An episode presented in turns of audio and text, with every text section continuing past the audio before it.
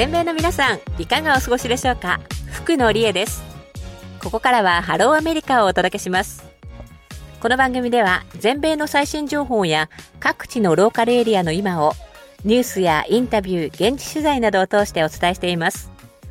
個性豊かな4人のキャスターが週替わりでナビゲーターを務めます。毎月第1週は LA から手島理香さん。第2週はテキサス州ヒューストンからファーガソン・ステガー佐野ひとみさん。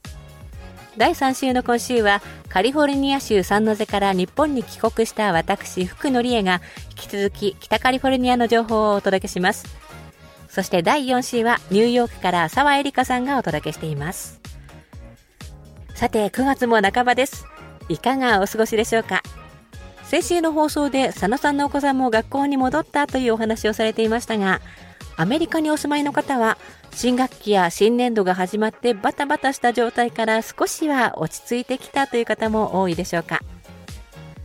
私は8月初めにアメリカから日本に本帰国してもう1ヶ月半が過ぎました。私は2人の息子がいるんですけれどもその2人の息子たちは新しい環境にまだまだ慣れなくて日々奮闘しているようです。下の子はまだ1歳なので文化の違いとかはまだわからないと思うんですが保育園にまだまだ慣れなくて毎朝ギャン泣き。保育士さんに抱っこされて泣きながら奥に入っていくのを毎朝胸が張り裂けそうになりながら見届けています、まあ、ただお迎えに行くと楽しそうに遊んでいるのがね救いなんですけどね。そして小学生の息子の方はと言いますと日本人の生徒たちの顔が同じように見えてしまってなかなか覚えられないようでして本人曰くアメリカだったら肌の色も見た目も全然違うから覚えられたんだけど日本は髪型も顔もみんな似てるように見えちゃって本当に覚えられないんだよって嘆いていました。日本語補習校にも行っていたのである程度ね慣れてはいたはずの息子ですがそれでも1クラス33人もいて5クラスもあるので髪型とか雰囲気とか似てる子がいっぱいいたりするんでしょうね。以前私もアメリカに留学してすぐの頃は同じ人種の人例えば白人で髪型が一緒だったりすると見分けがねなかなかつかなかったりしましたのできっと息子の場合それが反対に日本人がみんな同じように見える現象っていうのが起きているのかもしれません。息子も早くクラスメートの顔と名前が覚えられるといいなと思います。さあそれでは今日の番組メニューをご紹介しましょう。この後は全米のニュースをお届けするニュースウォッチ。続いてインタビューのコーナーコネクトウィズコミュニティ。今回のインタビューのゲストは NPO 法人ウィコラの創設者代表小谷翔子さんです。ウィコラはカリフォルニア州サンフランシスコベイエリアを拠点に10年以上にわたって様々な活動を行ってきていましてベイエリアの日本人女性の間ではよく知られた頼れる存在です。インタビューでは祥子さんがウィコラを始めたきっかけやこれまでの活動、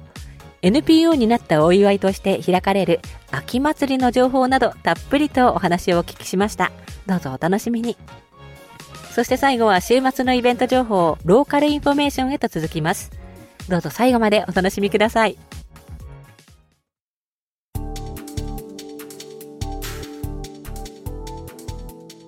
ニュースウォッチ。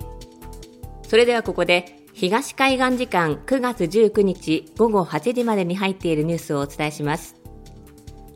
19日にニューヨークの国連総会で始まった各国の首脳らによる一般討論演説では冒頭グレーテス事務総長がロシアによるウクライナへの軍事侵攻について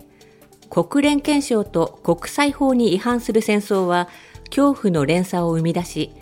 人命を奪い、人権を踏みにじり、家族を離散させた。ウクライナにとどまらず、私たちすべてに深刻な影響を及ぼしていると非難しました。また、ウクライナのゼレンスキー大統領は、ロシアが世界を核戦争の恐怖に陥れ、食料供給をも脅かしていると厳しく非難した上で、すべての力を結集し、侵略者を打ち負かすために団結して行動しなければならないと国際社会に支援を呼びかけました。そして、ロシアが世界を最終戦争へと駆り立てようとしているのに対して、ウクライナはいかなる国も他の国を攻撃することがなくなるよう力を尽くしている。戦争犯罪は処罰され、占領された土地は返還されなければならないと述べ、国際秩序を守らなければならないと訴えると、会場から大きな拍手が起こりました。ゼレンスキー大統領はこの後20日に開かれる安全保障理事会の首脳級の会合にも出席するほか、各国の首脳とも個別に会談し、改めて支援を訴える考えです。次です。ニューヨークを訪れている岸田総理大臣は、SDGs 持続可能な開発目標に関する国際会議でスピーチし、日本は低所得国や脆弱国で人への投資に力を入れてきた。こうした努力を国際社会全体で加速していく必要があると指摘した上で、日本も今年の年末に SDGs 推進のための戦略を改定し、取り組みを強化していく考えを示しました。SDGs は2030年までに貧困や飢餓をなくすことなどを目指すもので、2015年に国連で採択されましたが、目標までの折り返しとなる今年、達成できた目標は15%にとどまっているとされています。次です。福島第一原子力発電所にたまる処理水の放出以降、中国が日本産の水産物の輸入を停止する措置を取る中、18日夜、首都ワシントンにある日本大使館が、アメリカ議会下院の中国特別委員会の協力を得て、議員らに福島県産の食品の良さを PR するイベントを開きました。会場には福島県産の日本酒が並べられ、福島県や北海道の近海で採れたスズキやヒラメ、ホタテなどを使った握り寿司が議員たちに振る舞われました。およそ1時間の間に民主、共和、両党から合わせて40人余りの下院議員が会場に足を運び、美味しそうに日本の食品を味わっていました。このうち中国特別委員会のギャラガー委員長は科学的な検証によって日本の水産物の安全性への影響がないことは分かっており、中国共産党の主張は完全なる偽りの情報だと述べて、中国の対応を批判しました。次です。アメリカのソーシャルメディア大手、旧ツイッター X を所有するイーロン・マスク氏は、X のすべての利用者に少額の課金を求める考えを示しました。これはイーロン・マスク氏が国連総会に出席するためアメリカを訪れているイスラエルのネタニヤフ首相との会談の中で明らかにしたものです。マスク氏としては全ての利用者に課金することで誤情報や差別的な発言の拡散につながる恐れがあるボットを排除できると考えたとみられます。ただ、投稿内容の管理がしやすくなる反面、課金で利用者離れが進む可能性もあり、今後実際に課金に踏み切るのか注目されます。次です。アメリカの今年上半期の音楽作品の総売上高が過去最高の84億ドル、およそ1兆2400億円となったことがアメリカレコード協会が発表したレポートで明らかになりました。これは前の年の同じ時期と比べて9.3%増えており、9年連続で増加しています。売上が増えた最大の要因は、有料サブスクリプションで、ストリーミング売上高の78%を占めました。レコードや CD といった物理メディアの売上高は、前の年の同じ時期と比べて5%増えて8億8200万ドルと、2013年上半期以来の高水準となりました。レコード版は相変わらず人気で、売上高は6億3200万ドルに達し、物理メディア全体の72%を占めています。以上、ニュースウォッチお届けしました。それではここで一曲。今年の上半期に大ヒットしたナンバーをお届けします。マイリー・サイラスで Flowers。Hello America。今週は福野理恵がお送りしておりますさあここからはインタビューのコーナー Connect with Community です今回のゲストは NPO 法人ウィコラの創設者代表小谷翔子さんです。カリフォルニア州サンフランシスコベイエリアを拠点に10年以上にわたって女性や出生時に女性として生まれた人の一生そして地域の健康に寄り添う活動を同じビジョンを持つ仲間と一緒に推進しているウィコラ。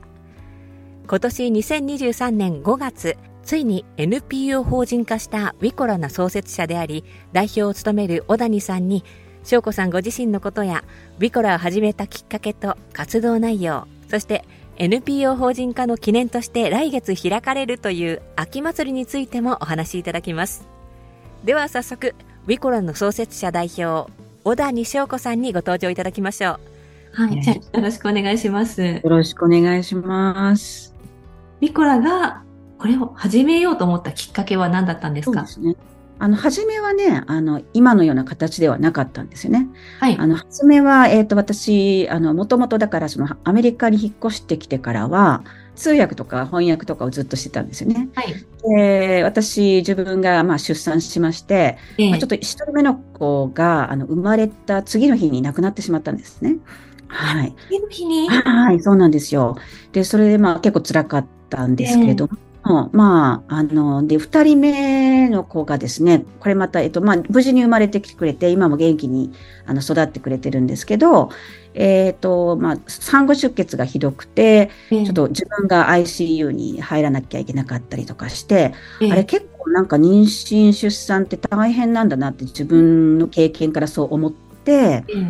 うん、あのじゃああの特にねあのやっぱり日本から来ていて、まあ、まだその時はあまり英語もそんなに得意じゃなかったですし文化も違うし、まあ、言葉もあんまり通じにくいしなんかちょっとそのあの外国人ということでちょっと偏見を持たれたりとかしてちょっと処置が遅れたりとかそういうこともあったりとかして、うん、あ結構大変だなと思ったんですよね自分の経験からね。それでまあじゃあなんかそういう人が他にもね、あの日本人のコミュニティの中にいらっしゃるかもしれないなと思って、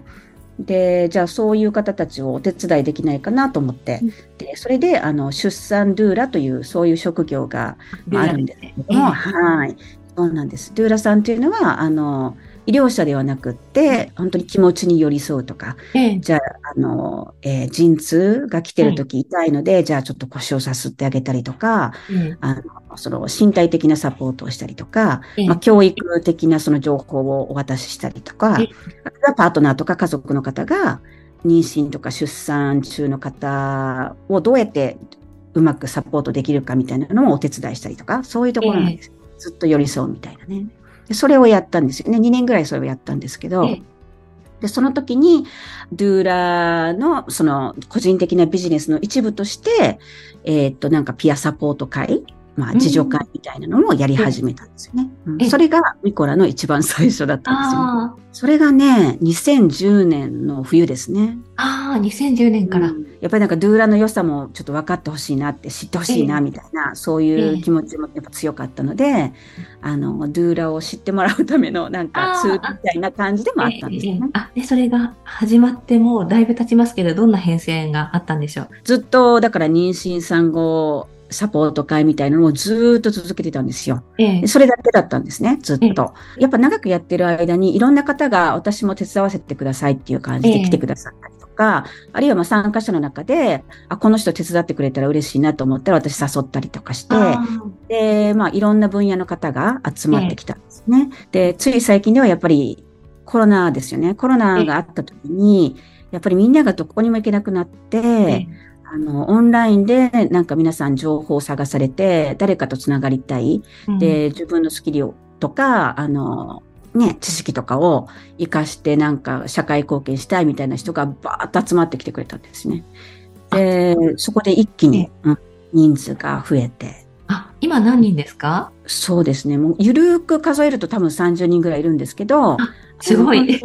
うん、通常のね、あの、通常のいろんなサポート会とか、クラスとか、講座とかを手伝ってくださってるのは3あ20年、20人ぐらいですかね。うん。ええ、で、あの、いろんな方がいらっしゃいますよね。はい。あのやっぱり一番長く私と、あの、やってくださってるのが、小児科医の、あの、えー、っと、先生で、もう7年とか8年とか一緒にあの活動してくださってるんですね。で、あとはまあ、そうですね。助産師さんは何人かお手伝いしてくださってますし、え助産師さんでドゥーラをされてる方もいらっしゃるし、あと睡眠のコンサルタントさんとか、あとはまあ、えっ、ー、と、日本の産婦人科医の方とか、放射線科医の方とか、うん、あるいは、あの、ソーシャルワーカーとか、カウンセラーの方とか、ええ、最近ではまあ、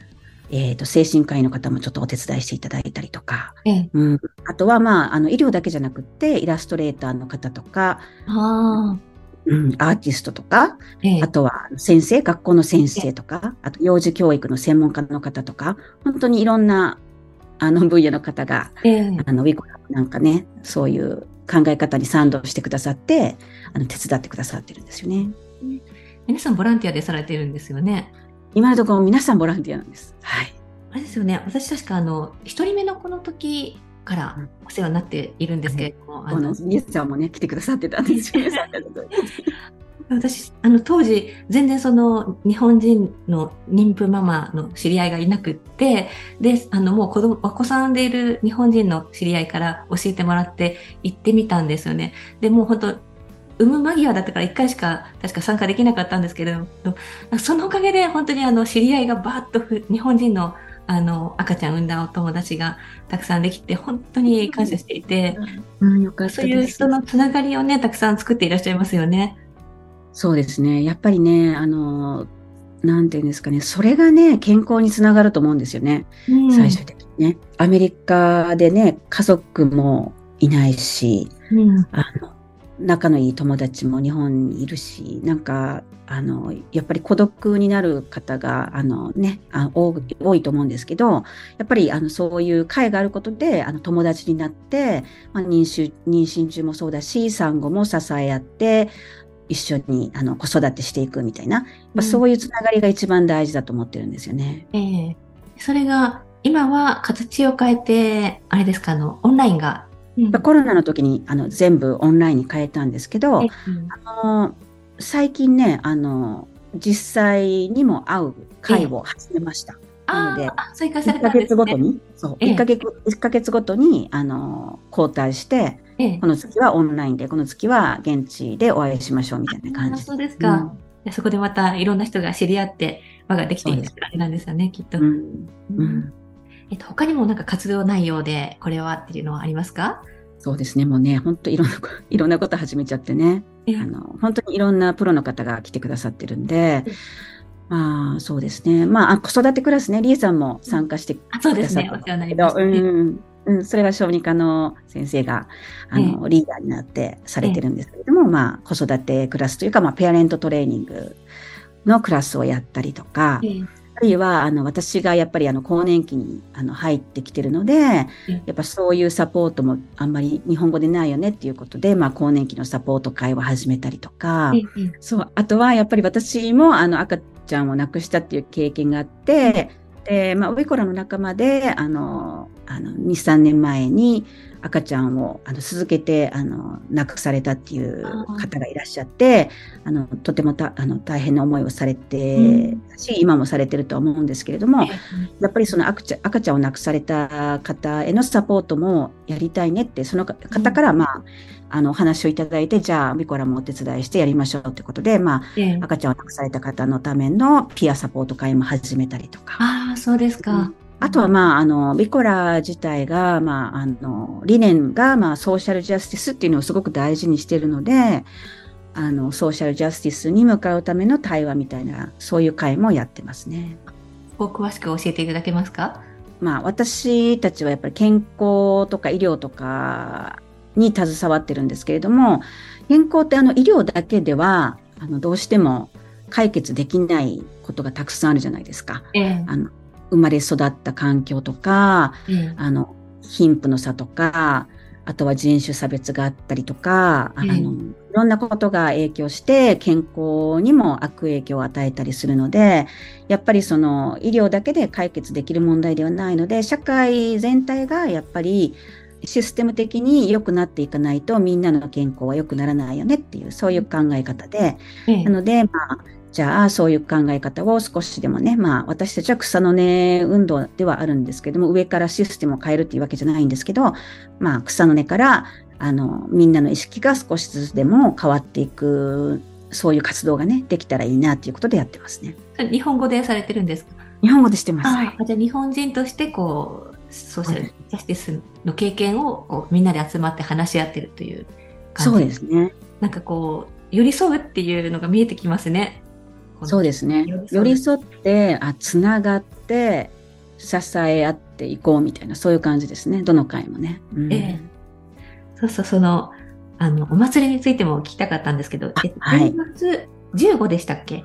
はい、10月15日です。来月の半ばですよね。ちょっと詳しくどんなことをされるのか教えてほしいなと思ってるんですね。大きいテーマとしては、やっぱりその日本語コミュニティのみんながつながって支え合って、でそれがやっぱり健康とか幸せにつながっていくっていう、そこが一番大きなあのテーマなんですよね。ええで、まあ何をするかっていうと、まあまあお祭り、お祭り的なことをするんですけれども、まあ、あのもちろん美味しい日本の健康にも優しいお弁当を出していただけるところがちょっと決まっているんですね。そういうの美味しいものもあったりとか、あるいはあのステージとかでは、あの、まあバンドの方、あの、ええ地域のバンドの方に来ていただいたりとか、ええ。あるいはダンス教室をされてる方が、あの、ファミリー向け、キッズ向けのダンスを教えてくださって一緒に踊ったりとか、ええ。あるいはまあ、もちろんアート、クラフト、ゲーム、そういうのも準備してたりとか、で、うんあの、本当にプロの、あの、アーティストの方に来ていただいて、一緒にコラボでアートを作れ、作り上げるみたいな、そういうのすごい。してますし、うん。あと、プロのイラストレーターの方が似顔絵を描いてくださったりとか、うんうん、そうですね。あとは、そうですね。あとは、まあ、コミュニティの、あの、中から、あの、えっ、と、募集して、あの、それぞれの、なんか、ショップ、うんあの、例えばジュエリーだったりとか、ええアロマだったりとか、マッサージだったりとか、そういう、あの、お店とかサービスの店を出していただいたりとか。うんで、もちろんウィコラなので、ウィコラからは、やっぱりその健康情報をちょっと、あの、提供したいので、あの、小児科医の、あの、方から、子供子供用のね、CPR を、あの、実演と練習を兼ねて、あの、していただいたりとか。ああ、あ CPR うんの蘇生というか、そうですね。そうです。息してない時に心肺蘇生とか。うん、そうそうそうそう。ポンプするそれ。をなんか赤ちゃん向、赤ちゃん用と子供向けのも教えていただいたりとか、はあるいは大人用は産婦人科医の先生にやってもらうんですけど、ええあの特にあの産婦人科医の先生なんで、あの妊婦さんが、妊婦さんを助けるときにじゃあどうするのかみたいなのもお話ししていこうと思ってるんですね。ええ。うん。そうですね。なので、ほ他はまあ、更更年期のこととか、ええ。あるいはちょっとセルフケアってことで、瞑想のね、なんかセッションを考えてたりとか、瞑想まで。瞑想もややろうかって言ったりとか、はい。あるいはあのバイリンガル教育のコツのなんかちょっとコツのシートをプレゼントしようかなとか、えそういうこといいろいろ、ええ。はい、たくさん考えてます。うんあ、そうだそうだ。あの10月15日なんでハロウィンが近いじゃないですか。ああ、はい、そうですね。はい。ハロウィンイベントもやろうっていう、またそんな 欲張りなことに。本当盛りだくさん。なので、あの自分のね、民族一緒だから日本の方だったら着物とか浴衣とかええいいと思うんですけど、とか、あるいは、まあ、あの、ハロウィンの仮装をしてきた人には、あの、ね、あの、プレゼントも考えていたりとか、あるいは各ブースでね、あの、それぞれの、あの、ちょっと、あの、トリートを、お菓子とか、おもちゃとかをちょっと準備していただくので、ええ。あの、そこでトリックオアトリートもできるっていう、そういう感じですね。場所とかってもう決まってるんですか？はい、もう決まってるんですね。あの、えっ、と、パロアルトって言って、スタンフォード大学がある町なんですけれども、はい。えっと、そこの、あの、アディソン小学校っていう、あの、小学校があるんですけれどもえ、あの、パロアルト市のダウンタウンのすぐ近くにあるところ、そこの、あの、会場を借りることができまして、ええそちらでやる予定です。あの応援しております。ありがとうございます。あとですね、ウィコラからあのリスナーの皆さんにメッセージがあったらお願いします。まあ、私たちはあの女性と AFAB の方の一生とか地域の健康に関して、まあ、いろんな情報提供してますのであの、ね、もし何かお困りのこととかあのあのご質問とかあの相談したいこととかがあったらあのぜひねあの遠慮されずにあの私たちいろんなサポート会とかクラスやってますのでで大体あのそういうような会は無料でやってますので一度来ていただいてね。であのお話しいただけたらいいんじゃないかなと思います。これはオンラインもまだあるから、州外の方も参加できるっていうことそうですね。なんですよ。はい。だから、あの、今も州外の方も参加してくださってますし、日本とかヨーロッパとか、はい。そういうところからも参加してくださる方もいらっしゃいますね。ぜひカリフォルニアに限らず、他の州で聞いている方も、ビコラを検索していただいて、そうですね。あの、ご参加いただけたらなと思います。はでは、あの、翔子さん、あの、貴重なお時間どうもありがとうございました。じゃあ楽しかったです。では、あの、翔子さんのリクエスト曲でこの曲をお届けします。夏川りみで、灘そうそう。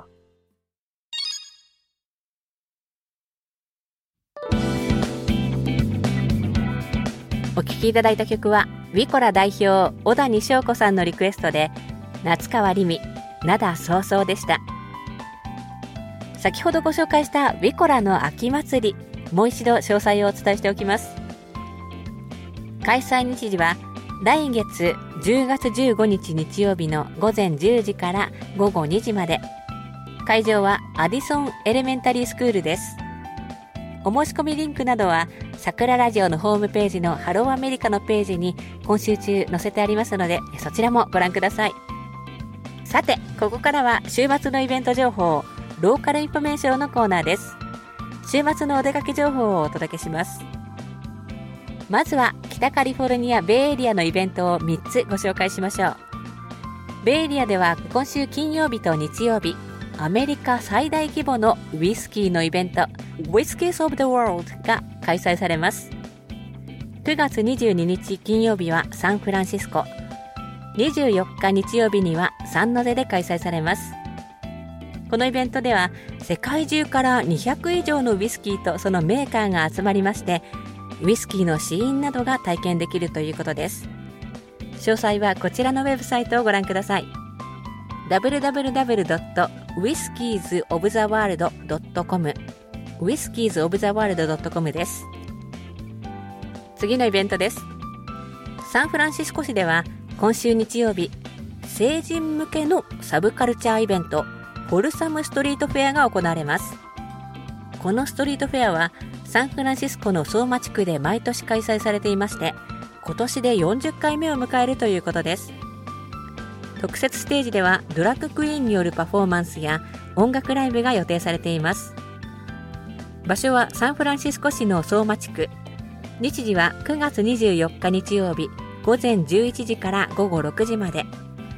こちら成人向けとのことですのでご家族向けではなさそうです。ご注意ください。もう一つイベントです。以前こちらの番組でサンフランシスコ市のプレシディオにあるゴールデンゲートブリッジを望む公園をリポートでご紹介したことがありましたけれどもその公園のすぐ近くにある MIS 歴史学習センターで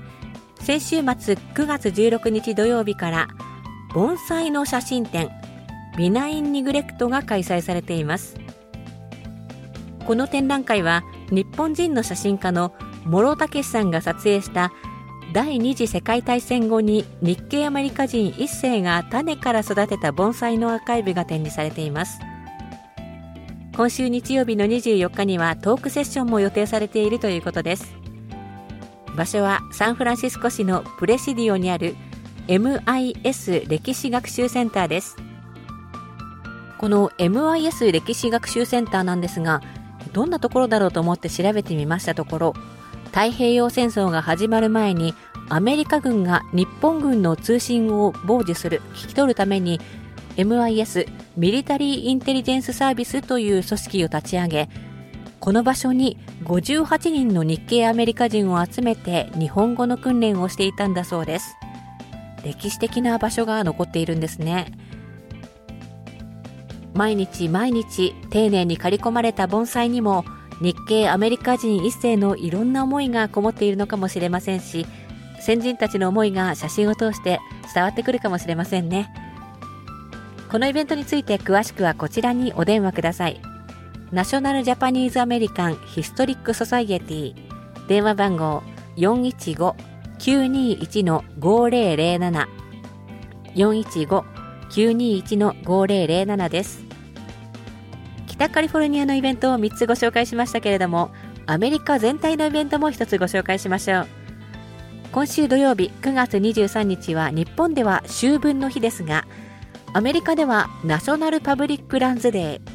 全米公有地デー公の所有地と書いて公有地デーです。この全米公有地デー NPLD は全米環境教育財団の代表的なイベントとして毎年9月の第4土曜日にアメリカの公有地で祝われています。ナショナルパブリックランズデー私も今回調べていてこういうのがあるんだなと知ったんですがワシントン州立公園のホームページによりますとこの日は環境の美しさに気づき人々を結びつけるイベントに参加する日。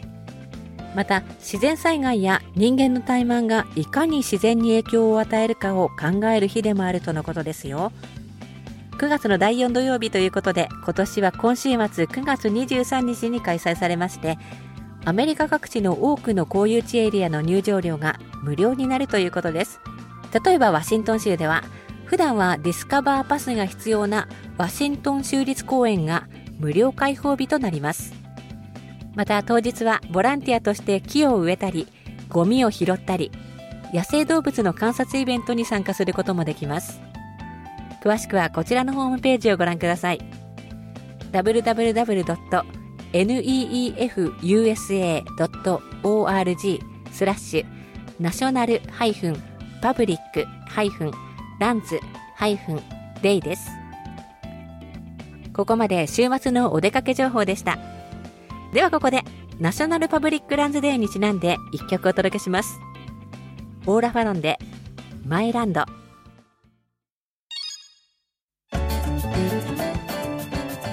お届けしたのはオーラファロンでマイランドでした。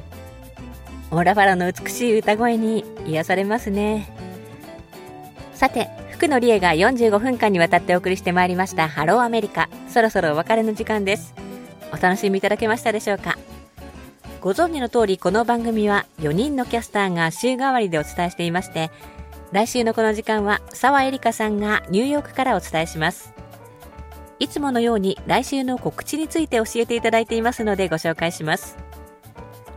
来週のローカルリポートはニューヨークから澤さんがリポート。気持ちいい秋晴れ。芸術の秋を堪能するメトロポリタン美術館のルーフトップをご紹介します。5番街にあるメトロポリタン美術館はニューヨークに来たら訪れた方も多いと思いますが春から秋にかけてはルーフトップを公開し作品を展示しているんです。作品の魅力ももちろんのことマンハッタンの摩天楼とセントラルパークを一望できる景色が本当に見事。今回は気持ちいいルーフトップそしてガイドブックにはない近郊おすすめ情報をご紹介します。お楽しみに。ということです。メトロポリタン美術館のルーフトップ。私はもう10年以上前に行ったきりで記憶もおぼろげなんですがエレベーターから降りた瞬間にわあなんて綺麗な空間なんだろうと思ったことは昨日のことのようにはっきり覚えています。澤さんのリポートで訪れた気分を味わえるのを楽しみにしていますね。そして私福野は来月も3週目10月18日が次回の放送となります。またぜひお聞きくださいね。さてこの番組ではあなたからのメッセージをお待ちしています。桜ラジオのホームページのリクエストフォームから送ってください。番組へのご意見ご感想をぜひ聞かせていただけたら嬉しいです。そしてリクエスト曲も受け付けています。それではこの後もどうぞ桜ラジオをお楽しみください。お相手は福野理恵でした。またお会いしましょう。See you next time.